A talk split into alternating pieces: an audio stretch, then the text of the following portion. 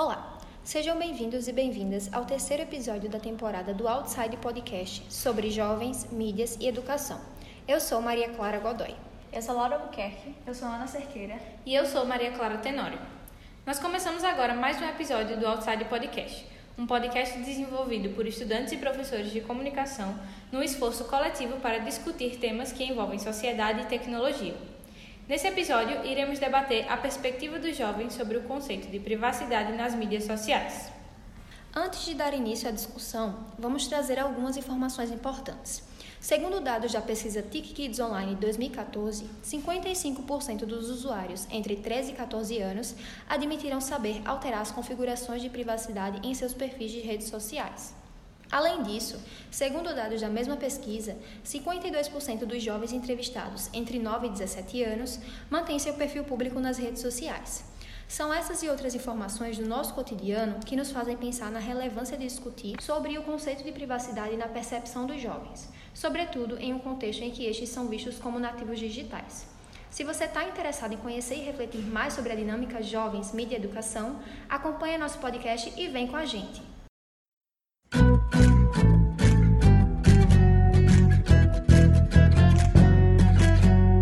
mundo muda e a gente muda também.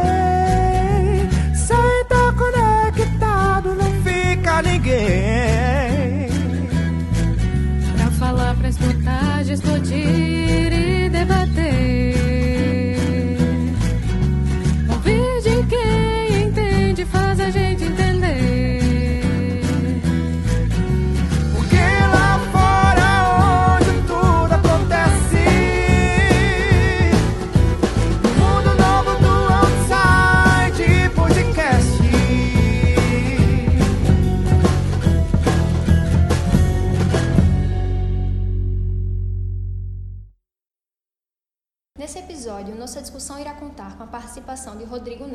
doutor em psicologia pela Universidade Federal da Bahia e diretor de educação da ONG SaferNet Brasil, e também da Maísa Crescêncio, policial penal do estado de Alagoas, que é também bacharel em direito, com pós-graduação em direito penal, processual penal e análise criminal. Então, para iniciar nosso debate, acredito que seja bastante interessante trazermos primeiramente o conceito de mídia. Segundo os professores Andreas Kaplan e Michael Heylen, as mídias sociais seriam um grupo de aplicativos baseados na internet que se fundamentam nas tendências ideológicas da Web 2.0, que seria a maior participação e interação do usuário na internet, e que também permitem a criação e a troca de conteúdo gerado pelo usuário. E justamente falando sobre a maior participação e interação do usuário na web, de acordo com o artigo Minha Privacidade e Nossas Regras, Estratégias Sociais de Manejo da Privacidade entre Adolescentes, de Rodrigo Nengi, as redes e aplicativos sociais digitais vêm se tornando cada vez mais relevantes enquanto espaços de socialização e desenvolvimento. Vamos ouvir o que o Rodrigo tem a dizer sobre esse assunto. É importante a gente olhar né, para as várias plataformas digitais, incluindo as redes sociais, é, como espaços de convivência, né, espaços de encontro de pessoas. Todo lugar onde a gente permite comunicação e encontro entre pessoas são espaços importantes para socialização, né, e em especial para adolescentes e para crianças. Então, é, é um fluxo muito importante de convivência que também acontece nos espaços digitais. Cada vez mais crianças e adolescentes passam momentos nos espaços digitais e eles se encontram, se encontram não só entre pares, mas também encontram a cultura, encontram a cultura adulta, encontram é, a diversidade de, de pessoas, de possibilidades. Isso é muito rico do ponto de vista de permitir acesso a um repertório é, maior, o que a gente chama de repertório identitário. Né? Você passa a ter acesso e contato com perspectivas, com visões de mundo, com estilos que vai para além só da, da música, do filme, da série, do jogo, da roupa, mas também formas de ser, né? formas de ser e formas de estar no mundo. A gente aprende, não só com a nossa família, as crianças e adolescentes aprendem também com o que a gente chama da socialização secundária na escola, na convivência social, mas nos, nos momentos em que a gente tem cada vez mais, especialmente nas, nas comunidades urbanas, a presença das crianças e adolescentes nos espaços digitais, esses espaços de convivência digitais, em termos até numéricos de horas, têm ganhado muita relevância na socialização, é, especialmente dos adolescentes, e a pandemia fez com que praticamente toda a socialização fosse concentrada é, nos espaços digitais. Isso pode ser muito bacana para a construção da autoimagem, isso pode ser bacana para entrar em contato com imagens plurais, né? outros corpos, outras famílias, outras crenças, e isso é rico. Tudo que aumenta o repertório é rico para o desenvolvimento. Mas também tem problemas, né? Tem problemas em relação a várias dimensões de segurança digital que as famílias não percebem. Tem é, mudanças importantes na relação com o corpo. A pandemia mostrou como faz falta encontrar presencialmente, né? Como é importante ter o olho no olho, o abraço, o choro, o riso, ver o outro colega ficando vermelho, ficar sem graça, passar mico, literalmente pagar mico na adolescência é parte importante do desenvolvimento das interações sociais, né? Das regras de convivência e deu para ver que só no digital a gente tem situações é, complicadas, especialmente no âmbito da saúde emocional, né? Um ponto bem crítico na questão da autoimagem, muitas pesquisas estão sendo feitas, ainda que com, o desafio né, das coisas que são muito atuais, é, em relação à autoimagem, é que de fato né, é, é tem um, um efeito é, ambivalente. Aí. Você tem toda uma evidência de que o acesso a essa diversidade favorece um repertório identitário maior, logo uma autoimagem que parte de referências uh, para além da referência só da família, do primeiro núcleo de socialização, e isso é bom, né? é, pensando em adolescentes é, é, é homossexuais, adolescentes trans, adolescentes que são não binários, mas não só nas questões da sexualidade, questões de estilos de vida, de preferências, de, de, de postura, que de repente um adolescente de uma cidade pequena não tem repertório de alternativas, senão aquele da primeira é, é, dimensão da família ou dos seus vizinhos, colegas de bairro, né? E na internet pode encontrar um mundo de possibilidades. É, então, isso tem aspectos positivos. Mas, porém, tem um efeito muito perverso que é o da comparação social tóxica, né? Que tem sido muito discutida. A comparação social não é um problema, porque ela ajuda a gente a construir a nossa autoimagem. Né? Ao me ver em relação ao outro, eu vejo as minhas qualidades, vejo também o que eu gostaria de vir a ter e não tenho, né? O que eu desejo mudar. Isso faz parte de um processo bacana de comparação social, digamos que é, gera um aprendizado, nem que seja do aprendizado das suas próprias qualidades, mas também um aprendizado sobre a diferença né, daquilo que você não vai poder ser. É, porém, tem uma dimensão tóxica que é aquela da comparação, de você sofrer por não ser como o outro, né, e não, não, não olhar o outro como como o diferente, mas olhar o outro apenas como o seu desejo de ser como o outro, que é bastante perigoso na adolescência, especialmente pelos padrões de beleza, né? Ligados à autoimagem. Então, a questão da pressão, da estética, do corpo magro, um corpo geralmente branco é, e, e loiro, como padrão de beleza em muitos dos perfis desses chamados lifestyles nas redes, né? Dos criadores digitais. Isso tem gerado um efeito muito perverso, né? Que é inalcançável quando você tem toda aquela maquiagem é, que está mudando também, né? Isso muda conforme o tempo. Isso não é inaugurado pelas redes sociais, né? A gente tem que lembrar que tanto a socialização como a construção da autoimagem, ela acompanha a história dos meios de comunicação. É, é, e desde lá dos primeiros impressos, ou até antes mesmo dos impressos, mas principalmente a partir dos impressos, dos fanzines, das revistas, das magazines, depois a rádio, o cinema a, a, e a televisão essa trajetória toda vem acompanhando a vida dos adolescentes né, ao longo da história. E a internet não é quem inaugura isso.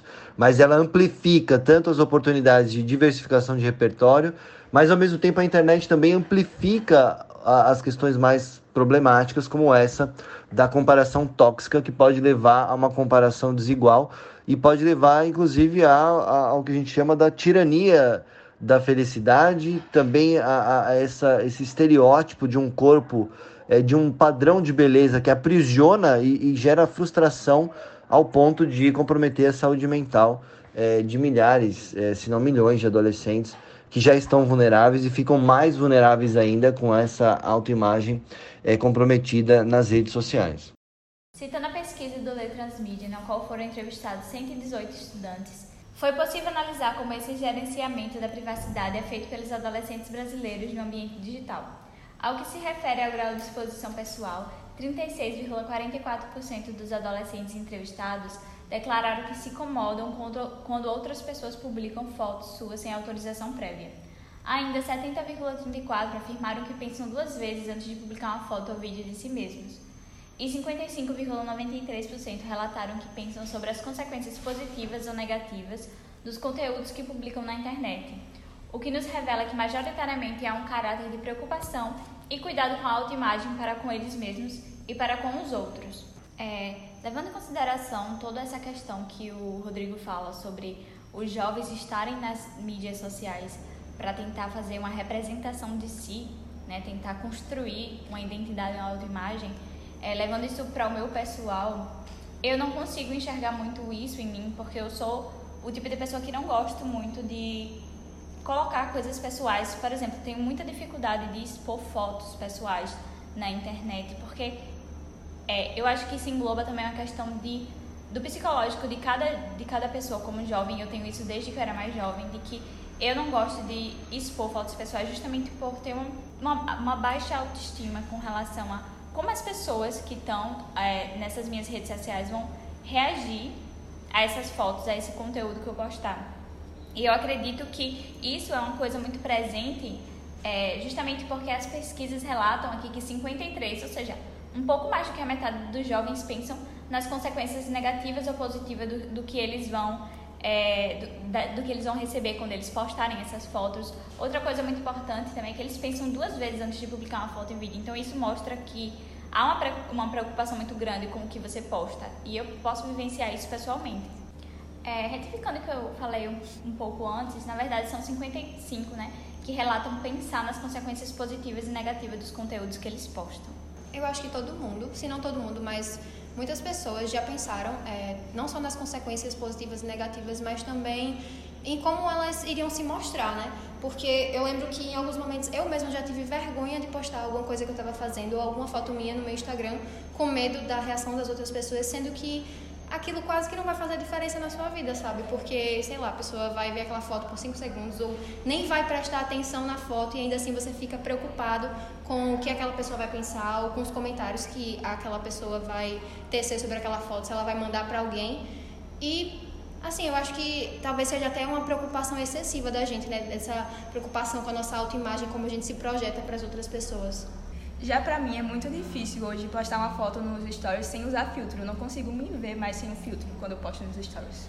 Inclusive, é, é algo que faz um link direto com aquela ideia da dismorfia corporal, né? Que em 2016, acredito que foi assim o ano que o Snapchat explodiu, é, eles tinham muitos efeitos, muitos filtros que alteravam o formato do seu rosto, o formato do nariz, que inclusive é, posteriormente eu até vi que o Instagram tinha banido alguns desses filtros né, que faziam essas alterações, justamente porque estava ocasionando essa questão da dismorfia e até ansiedade nas pessoas, porque é, na internet elas eram de um jeito, na vida real elas eram de outro jeito. Então acabava também gerando uma certa insatisfação pessoal com a sua própria imagem.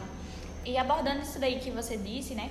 Eu quando falei sobre a questão da minha autoimagem, que eu me sentia muito incomodada, hoje eu já tenho uma aceitação e muito maior com relação a esse assunto, pois outro dia desse eu estava tirando foto, né, pra, pra Copa, e aí a gente foi usar um, fio, um filtro e eu percebi que aquele filtro era muito artificial, então eu me senti muito mal vendo ali uma imagem, uma representação minha muito artificial. Então, você com o tempo também, quando você começa a conhecer, você vai tendo essa aceitação maior. Ainda, com essa presença constante das mídias no cotidiano social, a gente entra no dilema. Qual a percepção de privacidade nos perfis de mídias sociais? A privacidade é um conceito que diverge muito de acordo com a percepção individual. Dados da pesquisa do Teletransmídia nos mostram que 42,37% dos adolescentes entrevistados relataram não possuir perfis privados nas redes sociais, disponibilizando suas postagens não só para quem os segue. Vamos ouvir agora o que Rodrigo Nende fala sobre conceitos de privacidade. Bom, o conceito de privacidade é um conceito bem complexo, plural, tem muitas discussões, inclusive acadêmicas, sobre ele. Mas para dizer simples, eu diria, uma coisa que a gente tem que deixar de considerar, que no senso comum a gente ainda considera, é associar privacidade com esconder tudo. Privacidade como sinônimo de proteção, de esconder, é, como se privacidade fosse tudo ou nada, né? Ou eu tenho ou eu não tenho. Né? Ou eu tenho privacidade ou eu não tenho privacidade. Não é uma questão binária. A gente tem que esticar um pouco mais o conceito de privacidade para olhar para o digital, porque justamente nas mídias digitais os adolescentes provam sempre esses limites de que privacidade é muito mais um controle sobre o que publicar e com quem compartilhar do que compartilhar ou não compartilhar, né? Porque senão você dizer, nem, nem se usaria uma rede social se você não quiser compartilhar nada das suas informações privadas. Não é nem possível entrar numa rede social. Só se você entrar 100% fake. Aí você pode sim compartilhar dados privados, mas inventados, né? Aí não vão ser de uma pessoa real. O ponto é, a privacidade é muito nessa dimensão de controle dos limites, de controle das camadas, de controle é, do que a gente chama da, da, das bordas, né? Entre o seu, é, o seu eu, digamos assim, e os outros, né? O que, que da minha identidade eu quero compartilhar? O que, que aspectos meus, da minha subjetividade, eu estou disposto a compartilhar e com quem? Então a privacidade é muito a regulação desses limites. E nas mídias digitais, tem ferramentas que ajudam a controlar algumas coisas e outras que ficam mais difíceis de controlar. Porque a, o próprio convite da rede social é para você expor. E aí tem que expor em foto, tem que expor em áudio, tem que expor em texto, tem que expor em vídeo. E aí muitas vezes essa exposição ela pode ser controlada, como a gente sabe, as pessoas manipulam o que querem mostrar para os outros, mas ao mesmo tempo é um volume de informações muito grande, né? E ainda que sejam informações maquiadas, é, são informações importantes. Então os adolescentes fazem esse controle, né? Ao tema, é importante frisar a relevância do letramento transmídia em benefício de um gerenciamento de informações pessoais mais otimizado. No livro de Carlos Scolari, Adolescentes, Meios de Comunicação e Cultura Colaborativas, contém o texto de Sara Pereira e Pedro Moura, da Universidade do Minho, em Portugal, sobre competência de produção, que afirma que a alfabetização digital é a capacidade de acessar a mídia, entender e avaliar criticamente os diferentes aspectos da mídia e seu conteúdo para criar comunicações em uma variedade de contextos. A gente vai ouvir agora o Rodrigo Nesme falando um pouquinho sobre isso. Ainda que muitos adolescentes não queiram compartilhar algumas coisas com algumas pessoas na internet, às vezes eles eles aprendem muito rápido, isso vai mudando conforme os anos passam e conforme as redes mudam. Mas eles nem todos têm noções básicas de segurança, por exemplo, de controlar as configurações do perfil de uma rede social, de configurar os controles de comentário, configurar os grupos. Parece óbvio que todo mundo sabe, mas não. Muitos adolescentes nem sabem que existem funções, por exemplo, de filtro de hashtag, de comentário, de emoji que você pode limitar é, pessoas com a restrição sem ser bloqueio. Enfim, é importante demais esse entendimento, primeiro, de como funciona a informação digital, de que uma vez que você publica, você não tem mais controle absoluto. Ainda hoje tem adolescentes que acham que ele apagou o, que ele publicou no WhatsApp e ninguém mais vai ter acesso. E não. Né? Mesmo que eventualmente ele apague as pessoas podem ter tirado prints, as pessoas podem copiar, podem ter backup e assim por diante. Então, essa noção básica até de, de como funcionam os dados digitais, né, dos backups nos servidores das empresas, o backup que é feito na conta do sistema operacional do celular, o backup nos sistemas das outras pessoas.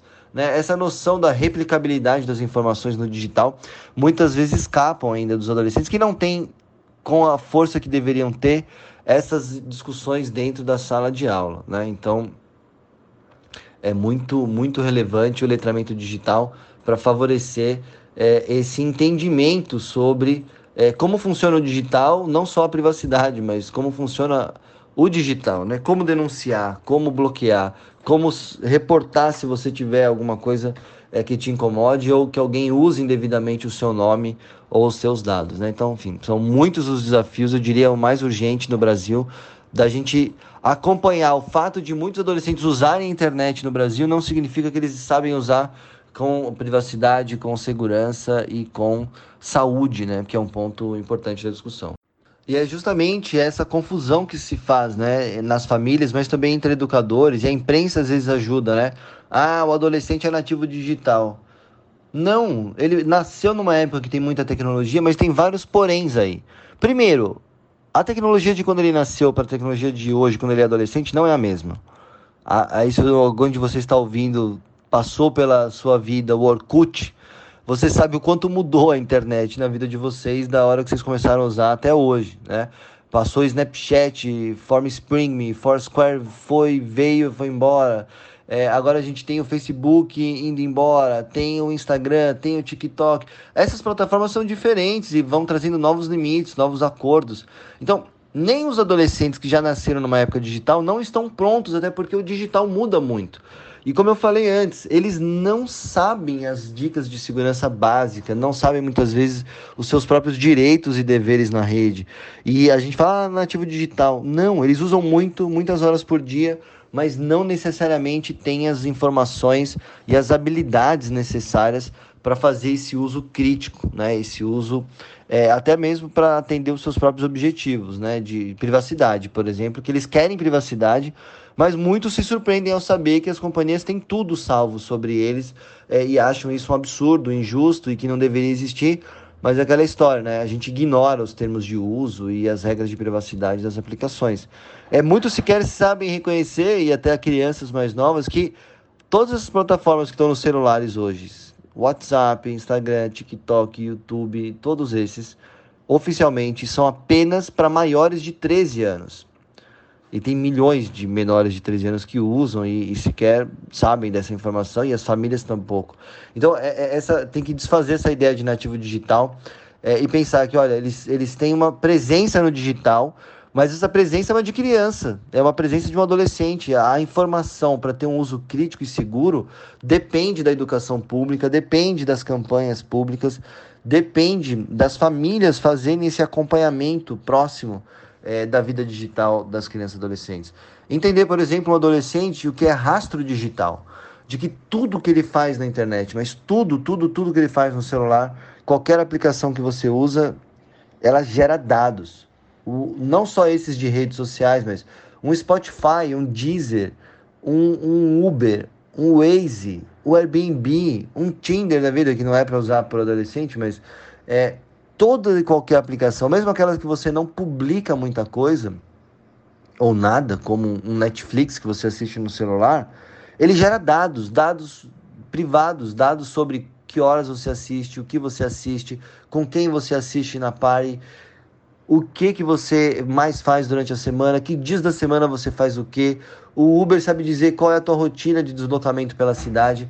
Ou seja, tem uma outra dimensão do que a gente chama de dados expostos de uma maneira involuntária e indireta, que muitas vezes os adolescentes nem sabem que existem e compõem isso que a gente conhece como os rastros digitais, né? as pegadas digitais, que podem vir a ser usadas para seleção de emprego no futuro, podem ser usadas por bancos para fazer avaliação de crédito, podem ser usadas como já são em algumas universidades nos Estados Unidos. Essa maçaroca de dados é usada para filtrar perfis de candidatos a uma vaga de uma universidade é, de ponta, como podem ser usadas, por exemplo, é, em alguns casos de processos judiciais. Enfim, os usos desses dados que a gente nem sabe que existem são muito, muito sérios e decisivos para aquilo que a gente entende como cidadania é, nas próximas décadas. E tomar pé disso, conhecer isso, desde a adolescência, desde a infância, se possível, é um desafio que está posto para que a gente tenha uma cultura de segurança e privacidade, para que os indivíduos de fato possam controlar o que, com quem e para que os dados deles serão compartilhados. A gente trabalha muito na Cefernet com esse tema. A gente tem muito material para os pais, muito material para os adolescentes, para falar de saúde mental, para falar de bem-estar, para falar da importância do contato com a natureza para fora das redes, mas também para falar de dicas práticas, né, de como configurar a segurança do perfil, como configurar as dicas de, de, de privacidade. É, então basta é, quem tiver interesse, tem muito material no arroba SaferNetBR, no Instagram, onde tem muito material mais fácil de encontrar inclusive com uma linguagem um pouquinho mais suave para que os adolescentes se interessem, mas tem muito material para os pais também. E na SaferNet a gente trabalha muito com um canal de ajuda que a gente desenvolveu, que é gratuito, sigiloso, com especialistas no canaldeajuda.org.br. A gente pode orientar em tempo real via chat ou é, de maneira mais assíncrona no e-mail famílias, mas também os adolescentes, professores, todo mundo que está ouvindo aí e tem algum projeto de intervenção de educação digital, ou tem numa família um problema, uma questão de violência na internet, de invasão de privacidade ou outro problema, pode entrar no canal de ajuda.org.br e você pode ser atendido por e-mail ou por chat gratuito, sigiloso, pode ser anônimo. É, para que você receba orientação. Esse é um dos serviços da SaferNet e também temos um canal de denúncia, que é o denuncie.org.br, para quem presenciar crimes é, contra os direitos humanos na internet. Exemplo de racismo, homofobia, intolerância religiosa, neonazismo ou alguma apologia a crimes contra a vida, podem denunciar no denuncie.org.br, também anônimo, seguro, muito simples de denunciar. E aí eu termino fazendo um convite né, para vocês que estão ouvindo e que estão interessados nesse tema. É muito urgente a gente escalar é, a educação para a cidadania digital, né? a educação para essa discussão entrar na sala de aula. E aí na Cefernet a gente tem muitos materiais, é, muitos materiais para facilitar a vida dos educadores, porque é difícil para educadores, às vezes, que não têm tanta familiaridade, não conhecem tanto de tecnologia, se sentem até inibidos inibidas a trabalharem com esse tema.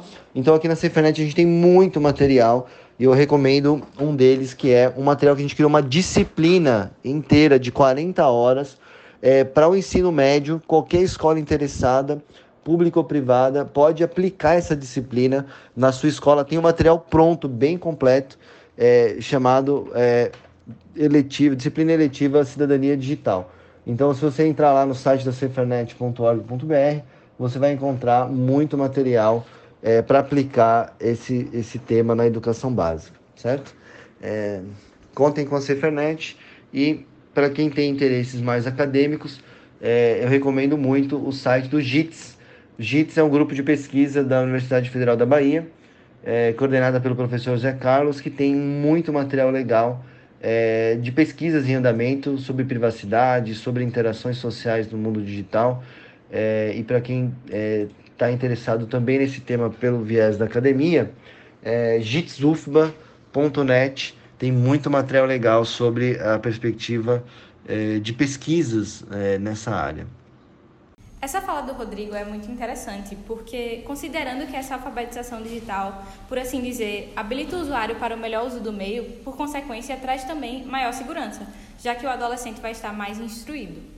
Para finalizar esse primeiro momento do debate, vamos ouvir o relato de um estudante alagoano de 15 anos, o Alexandre Albuquerque, que contará sua visão sobre privacidade e destacará aspectos de sua vida online durante o uso de seus perfis nas mídias sociais. Privacidade, na minha opinião, seria, por exemplo, é, vamos supor que você está na internet, no seu grupo de amigos ou pessoas assim, que você está num grupo de pessoas, né? Só que, vamos supor que eles pegam uma foto sua e vamos supor que fazem um meme, alguma coisa assim, que sem a sua permissão, né? Ou seja, estaria sem o seu consentimento, ou seja, isso seria, estaria, vamos dizer assim, usurpando da sua privacidade, né? Até porque o que você posta na internet você tem que gerenciar você, né? Imagine se posta uma foto sua, tipo, uma foto para fazer algum meme, alguma brincadeira, sendo que você não gosta. Isso é um exemplo de privacidade, né? De privacidade não, no caso, mas o que tem a ver com a privacidade, né? Na minha opinião. Outra coisa também é assim, privacidade no sentido assim de mais, como eu posso dizer?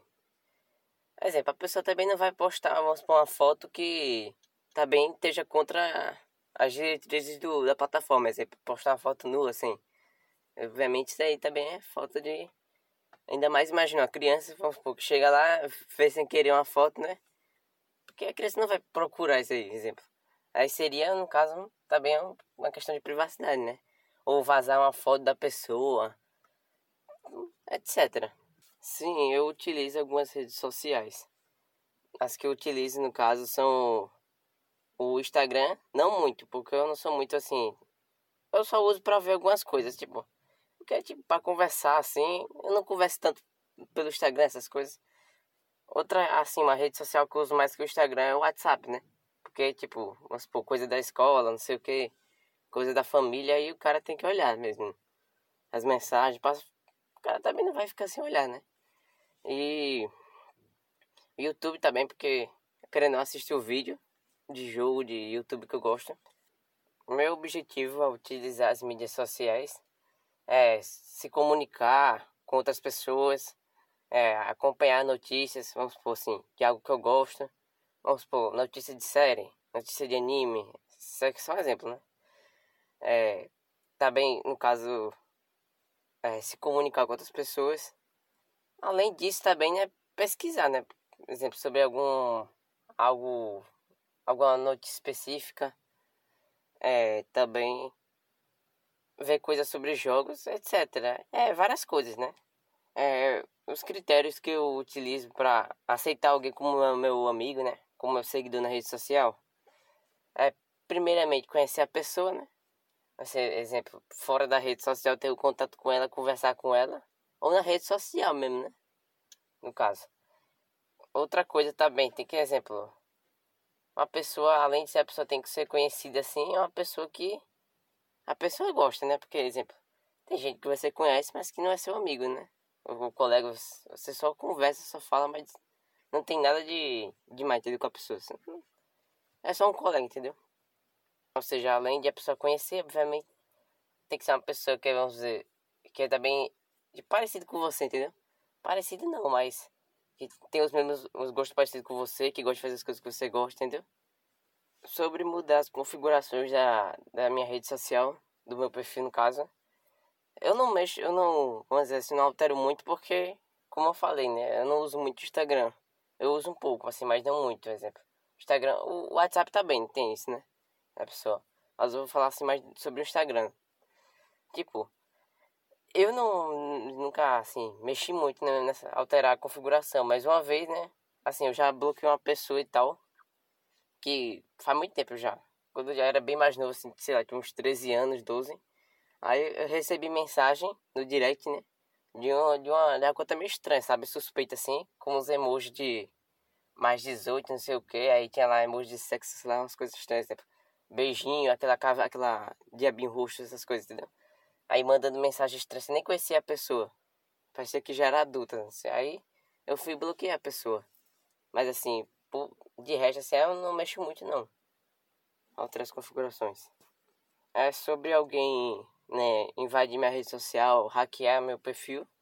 Eu não tenho medo, mas claro que, como eu falei, não, não é que eu não tenho medo, que é algo benéfico, né? Algo que vai prejudicar, né? Qualquer pessoa assim não vai querer isso mas caso aconteça, eu não vou ficar, exemplo, com muito medo ou etc. Ficar aflito, entendeu? O que, que eu faria pra. Se alguém invadisse minha conta, a primeira coisa que eu faria era denunciar a pessoa que hackeou minha conta, né? É, outra coisa também que eu pediria ajuda a outra pessoa, exemplo, que tem mais experiência com, com a internet, com essas coisas, porque eu não sei muito assim, eu sei só um pouquinho de nada. Então eu pediria ajuda para outra pessoa. Essa pessoa que eu pediria ajuda seria, exemplo, meu pai, ou alguém, exemplo, a polícia, etc, entendeu? Agora vamos falar um pouco sobre a segurança no meio digital e como o direito brasileiro se manifesta a respeito da matéria e no que toca à privacidade do público infanto-juvenil. Como nós bem sabemos, a segurança já foi muito negligenciada na internet. Comentários do gênero: a internet é uma terra sem lei já foram muito propagados devido a essa vulnerabilidade existente no meio. Mas atualmente existe uma legislação específica que trata dessa problemática e garante maior proteção no ambiente virtual. Agora vamos ouvir o que a policial penal mais Crescêncio tem a dizer sobre o tema. Bom, primeiramente é necessário entendermos o que é o crime. Juridicamente, de acordo com o conceito analítico, o crime vai ser o quê? Vai ser uma conduta típica, ilícita e culpável. Já de uma forma social, podemos analisar o crime como uma conduta que é reprovada socialmente, de forma que é necessário que o Estado passe a agir nessas situações, uma vez que esse área civil não é mais capaz de resolver a situação. Ou seja, a indenização ela não é mais suficiente para resolver a situação que foi criada. Diante disso, a força estatal ela vai passar a aplicar uma pena com a finalidade de punir e de retribuir e de ressocializar a pessoa que praticou essa conduta que socialmente vai ser o crime. Dito isso, devemos ter em mente que a principal fonte do direito penal, a qual vai prever os crimes, é o nosso Código Penal. E aí vem o problema. O nosso Código Penal é de 1940, de bastante tempo, né? Bom, imagine então a situação social e cultural de 1940 aqui no Brasil. A nossa comunicação, os nossos hábitos eram outros, totalmente diversos dos hábitos que temos hoje no, no presente momento. Então, assim, com a sociedade contemporânea, nossa comunicação passou a ser mais fluida. O conhecimento ele passou a ser transmitido de forma muito mais rápida. Hoje nós temos as redes sociais, em que nós postamos fotos, é, colocamos aquelas mensagens no Twitter, né, de poucos caracteres, enfim. Então, qual é o problema hoje da legislação brasileira no que diz respeito aos crimes virtuais? Nós temos um Código Penal que entrou em vigor em 1940, em que a realidade era outra, e temos hoje uma realidade contemporânea totalmente conectada. Então, de fato, o que acontece de uma forma mais simples é que nós temos uma legislação que vem avançando com passos muito modestos e uma mudança é, dos hábitos muito grande, quando comparado com o tempo de 1940.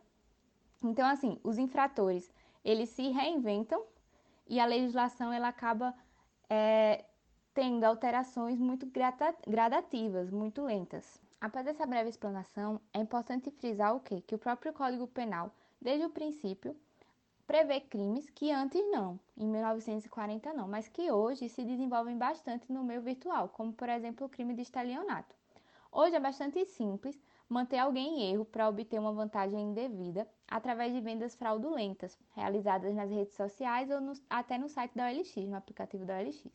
Também é bem comum o envio de boletos falsos, que eles são criados né, e são enviados por e-mail ou até mesmo pelo próprio WhatsApp.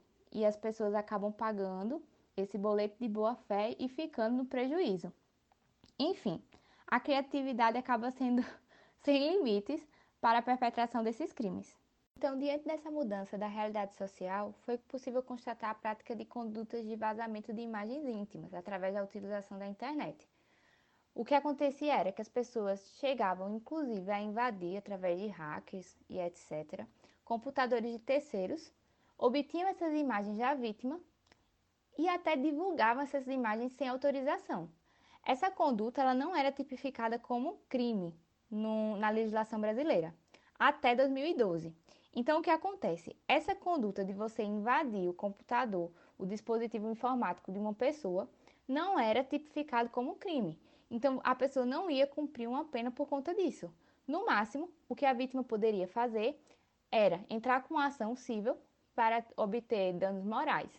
Diante dessa situação de impunidade, em meados de 2012, se eu não estou enganada, houve o vazamento de imagens íntimas de uma atriz, a qual causou uma grande repercussão nacional.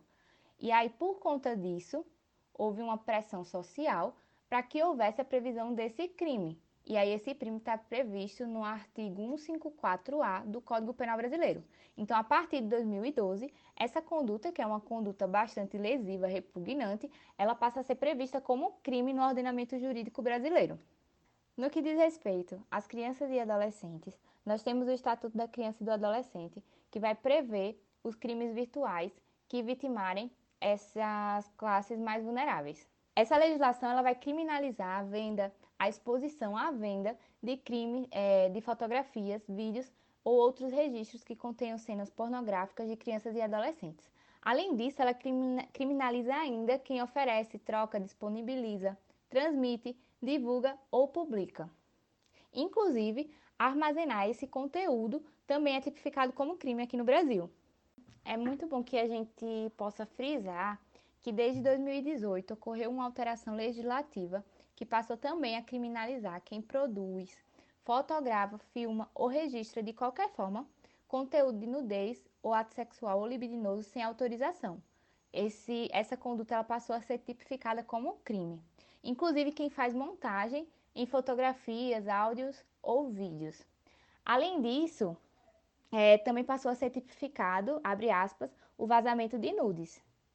A questão da preocupação com a segurança parte também dos próprios adolescentes, conforme mostra a pesquisa do Letransmídia, já citada anteriormente, que diz que 60,17% dos adolescentes entrevistados concordam completamente quando perguntados se tinham medo de que alguém invadisse suas contas nas redes sociais. Vamos ouvir o que a Maísa falou sobre como agir diante de uma situação como essa.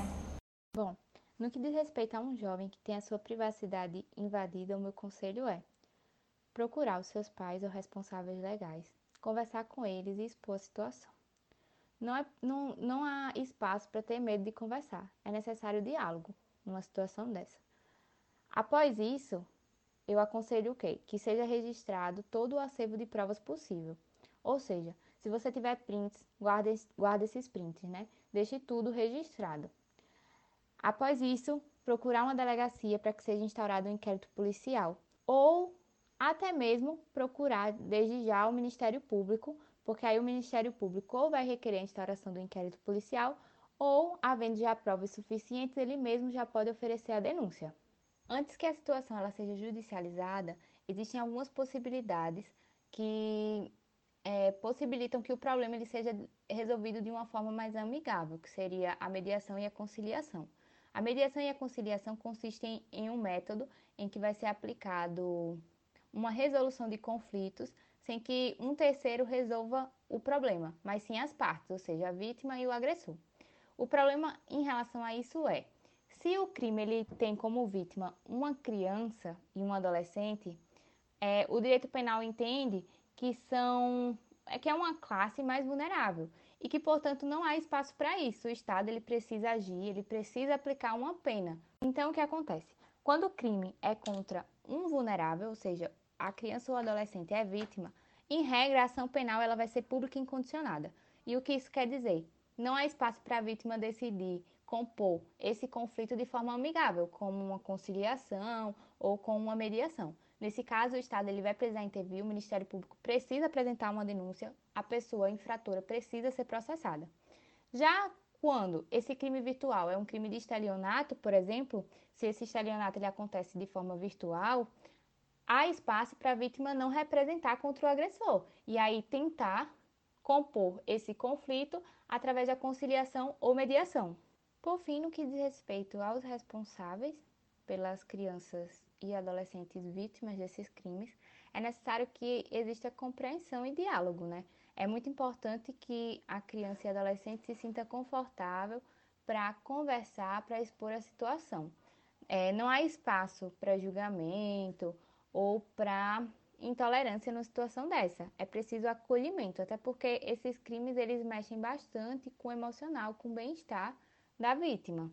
E assim, em relação a isso, é importante destacar que as escolas elas precisam estar preparadas para lidar com situações como essa de vazamento de imagens de crianças e adolescentes.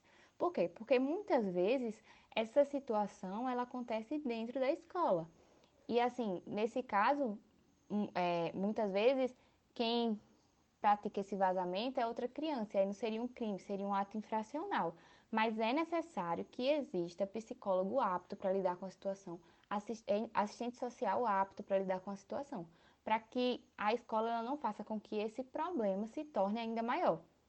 Antes de falar um pouco da minha história que aconteceu comigo, eu tenho que dizer que as minhas redes sociais elas foram criadas pela minha madrinha. Enquanto eu era bem novinha, acho que eu tinha uns 12 anos, então ela fez com que as diretrizes fossem para bloquear, uma coisa mais privada. E só eu tinha direito a ver, acessar as minhas fotos, os comentários que eu fazia, quem me seguia realmente e quem eu seguia de volta. Era uma coisa bem segura mesmo. E, e aí, em 2015, eu tinha 15 anos, no meu perfil do Facebook, um amigo, com aspas, né? Um amigo meu postou uma, uma frase muito que me deixou muito incomodada, assim, depois quando eu fui parar para pensar mais sobre o caso, que foi coisas assim, de baixo escalão mesmo, coisas ofensivas e eu fiquei muito mal porque eu não tinha levado tanto a sério, até a minha madrinha, a minha família falar comigo sobre isso, o quanto era sério. E eu comecei a me sentir muito mal, fiquei muito ansiosa. Chorei assim, não parava de chorar, então foi uma coisa muito constrangedora. E no outro dia eu tive que me encontrar com ele. Ele falou que tinha sido os amigos que tinham comentado no Facebook por ele, mas aí já a coisa já tinha sido feita, né? Eu já tinha sofrido e aí acho que ele também sofreu, mas acabou que aconteceu isso comigo. Ao contrário da Carol, eu era uma pessoa muito independente, digamos assim, nas redes sociais. Eu não era muito supervisionada pelos meus pais, eu também não compartilhava muito com os meus pais. Então, eu tinha muitas redes sociais que eles não faziam nem ideia, eu fazia o que eu bem entendia nessas redes sociais. Assim, nada demais, mas, por exemplo, eu tinha muitos amigos virtuais. A minha sorte é que todos eram realmente pessoas, eu descobri posteriormente, mais velha e tal. Mas, a partir disso, eu tenho uma história para contar, que é... Eu sempre fui uma criança com gostos mais diferentes e aí o meu passatempo quando eu era, quando eu tava ali na pré-adolescência, era mexer com Photoshop. Eu gostava de fazer edições. E aí Nisso, era uma moda no Tumblr, você ter Tumblr para você fazer essas edições você postar. E aí, nesses, nesses blogs, você chamava moderadores para participar e eles contribuiriam também para esse blog, produzindo conteúdo e tal. Só que você chamava basicamente pessoas que você não conhecia. E aí, eu, eu super fazia isso, chamava pessoas para ficar no meu Tumblr, e aí eu avaliava o trabalho delas e tal. E aí, enfim, no final, acabou que eu chamei uma pessoa e ela hackeou e apagou o meu Tumblr inteiro. E foi isso. Já aconteceu uma coisa comigo, bem, assim, um pouco mais diferente do que aconteceu com as meninas, porque eu, eu tinha uns 15 anos quando isso aconteceu, né? Eu tinha acabado de começar a usar o WhatsApp recentemente, durante o primeiro ano do ensino médio, e de repente me colocaram né, em um grupo muito esquisito, né? Adicionaram meu meu número a um grupo muito esquisito, que eu não conhecia ninguém ali, e era um grupo basicamente de vários homens, né? Com idade assim, muito mais adulta e superior do que a minha, não tinha jovens, e eles lá ficavam conversando coisas muito, assim, pornográficas, com coisas com baixo calão, como a Carol já tinha comentado na, no relato dela, e eu me senti muito mal. Aí o que, que eu fiz? Saí desse grupo e ficou, aparentemente tinha ficado tudo bem, né, pra mim. Só que quando foi algumas horas depois, começaram a chegar várias mensagens de vários números diferentes no meu WhatsApp de homens mais adultos, como estava no grupo, deles mandando assim fotos, vídeos de nudes, essas coisas assim, e, e eu só tinha 15 anos, então eu fiquei extremamente assustada. Foram assim mais de 17 pessoas vindo falar comigo ao mesmo tempo, mandando esse tipo de coisa. E aí, o que, que eu fiz? Eu fui conversar com meu pai, que era uma pessoa que eu me sentia segura, que era responsável por mim na época, e perguntei o que fazer. Ele falou: bloqueia todas essas pessoas. E foi a primeira vez que eu precisei bloquear alguém nas minhas redes sociais. E aí, isso toca num ponto muito importante, da gente saber alterar as configurações das redes da gente. É muito importante a gente ter essa alfabetização digital para que a gente possa também se proteger, né? Não só esperar a mediação dos nossos pais, mas saber também que a gente precisa ter o conhecimento para se proteger, porque imagina se eu não soubesse é, alterar as configurações, né? E se eu também não tivesse chegado ao meu pai para conversar com ele. Então é muito importante saber ter essa alfabetização digital e contar com o apoio de uma pessoa responsável. Então, diferente da história da Ana Carolina e da Laura, é, o meu relato ele é bem menos pesado, digamos assim, é, porque na verdade é, aconteceu quando eu era bem mais nova, mas não houve interferência de ninguém, assim, vindo, digamos assim, me assediar, né? Eu, na época, utilizava o Orkut, que era a rede social que era mais usada até então, e, de certa forma, eu tinha a sensação de que eu estava conseguindo alcançar um patamar de popularidade na conta, né? É, publicando minhas fotos, enfim, e em certo dia eu acordei, é, mais um dia comum, e fui acessar minha conta e constava lá perfil hackeado. Né? Ou seja, eu, na verdade eu nem consegui acessar minha conta, porque você entrava com e-mail e uma senha e eu estranhei, porque a minha senha era a mesma para tudo, né? porque eu só tinha e-mail e Orkut na época, então eu só tinha duas contas e não tinha como destoar a senha. É, que, até porque eu era muito nova, então eu não, não tinha muita instrução e eu fiquei muito chateada na época, eu lembro que eu chorei. Fui falar com a minha mãe, mas assim, se eu já não tinha instrução, ela também tinha muito menos. E aí ficou por isso mesmo, né? Depois o Orkut foi desativado, mas até hoje eu lembro do meu perfil, eu lembro da minha foto de perfil. E foi muito triste na época, porque eu era muito novinha e eu tinha um apego muito grande, né? Já que na minha cabeça eu estava me tornando popular nas redes. Eu acho que quando você é mais velho é muito frustrante quando um perfil seu é hackeado, mas principalmente quando você é mais jovem é uma frustração descomunal, é o fim do mundo. É porque também eu acho que você sente as coisas com mais intensidade, Sim. então você cria um apego maior. Outra história que eu tenho para contar, na verdade ela é bem mais recente, é, não aconteceu comigo, mas foi com uma pessoa próxima, né?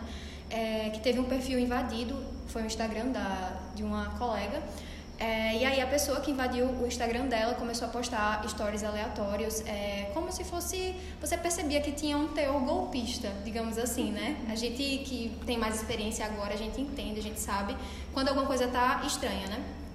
E eu fui falar com essa pessoa e eu fui bem direta. Foi até um, uma atitude talvez muito óbvia, ingênua, mas eu cheguei e perguntei: é, você, o seu perfil foi hackeado? E aí a pessoa que tinha invadido claramente falou que não. Até que ela se estressou, né? Porque eu falei: mas você não fala assim, você não digita assim. É, e aí, enfim, né? Eu tive que acabar bloqueando a conta porque eu fui xingada. As falas da Maísa nos ajudam a ter uma noção mais clara de como funcionam as leis quando acontece um crime virtual. Porém, mais do que isso, Elas oferecem às pessoas leigas um conhecimento de que há proteção na vida online, rompendo com a ideia arcaica de que a internet é uma terra sem lei. E retomando as ideias já citadas de Escolar e de Rodrigo sobre letramento digital, vemos como é necessário que esse imaginário de jovens nascidos nativos digitais seja desfeito, pois só assim haverá uma participação mais ativa dos responsáveis e um consumo e produção mais consciente por parte dos adolescentes. Assim, ter conhecimento na hora de navegar na internet ou manejar seus perfis nas mídias sociais é de extrema importância para que jovens possam usufruir dos recursos dessas mídias de maneira mais benéfica. Que tal pesquisar mais sobre o tema privacidade para ajudar nessa empreitada? Nós reunimos aqui algumas sugestões de produtos midiáticos sobre o assunto. A primeira recomendação é Fahrenheit 451, livro de Ray Bradbury, de 1953.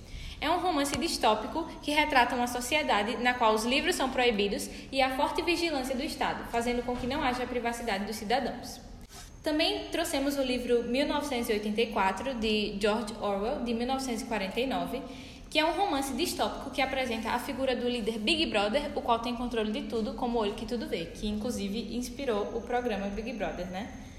É, também trouxemos Sujeito a Termos e Condições, um documentário de 2013 que critica o que vem sendo feito pelas corporações e governos que têm acesso ilimitado às informações dos usuários através de bancos de dados em computadores e celulares, permitidos de serem acessados ao se clicar em aceitar em um termo de uso. Também trouxemos o documentário Nothing to Hide, de 2017, que mostra casos de pessoas reais que foram afetadas pela invasão de privacidade por parte de corporações e governos e fala sobre a importância de que tenhamos privacidade. E por último, o filme O Círculo, de James Ponsoldt, de 2017, que retrata a história de uma funcionária de uma companhia tecnológica que se envolve em uma polêmica moral que torna vulnerável os limites de privacidade dos usuários. Recomendando agora a leitura de alguns artigos que serviram inclusive de base para o desenvolvimento do debate desse episódio, temos primeiramente um artigo de 2012 da Sonia Livingstone, que se intitula Tomando oportunidades arriscadas na criação de conteúdo jovem, uso pelos adolescentes de sites de redes sociais para intimidade, privacidade e expressão própria. E também selecionamos alguns artigos das edições de 2014 e 2015 da revista Tic Kids Online. Iniciando com a edição de 2014, nós temos o texto Mediações para Boas Escolhas em Tempo de Mobilidade, do Rodrigo Nenge. E também, na edição de 2015, temos os artigos Crianças e adolescentes que sofrem mais do que os outros ao terem seu perfil online hackeado, o papel das características pessoais e o contexto social, de Vandonic e Reines.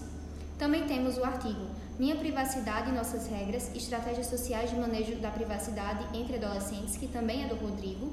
E por último, temos o Internet Sem Vacilo, o Direito de Ser Adolescente no Ambiente Virtual, da Gabriela Goulart Mora. Com essas dicas, corre e procura refletir mais sobre a privacidade no contexto social, sobretudo com relação ao digital. Finalizando o episódio, destacamos que a temporada atual do Outside Podcast é um projeto laboratorial dos estudantes do terceiro período do curso de jornalismo da Universidade Federal de Alagoas, sob orientação do professor Vitor Braga.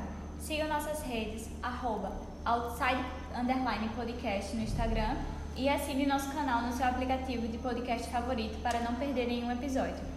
Acompanhe os outros episódios dessa temporada. Temos ainda debates sobre música na educação, sistema de recomendação nas mídias sociais, letramento midiático e novas formas de estudar. Nós ficamos por aqui. Obrigado pela sua atenção. Eu sou Maria Clara Godoy. Eu sou Laura Albuquerque. Eu sou Ana Cerqueira. E eu sou Maria Clara Tenório. E esse foi mais um episódio do Outside Podcast. Até a próxima! O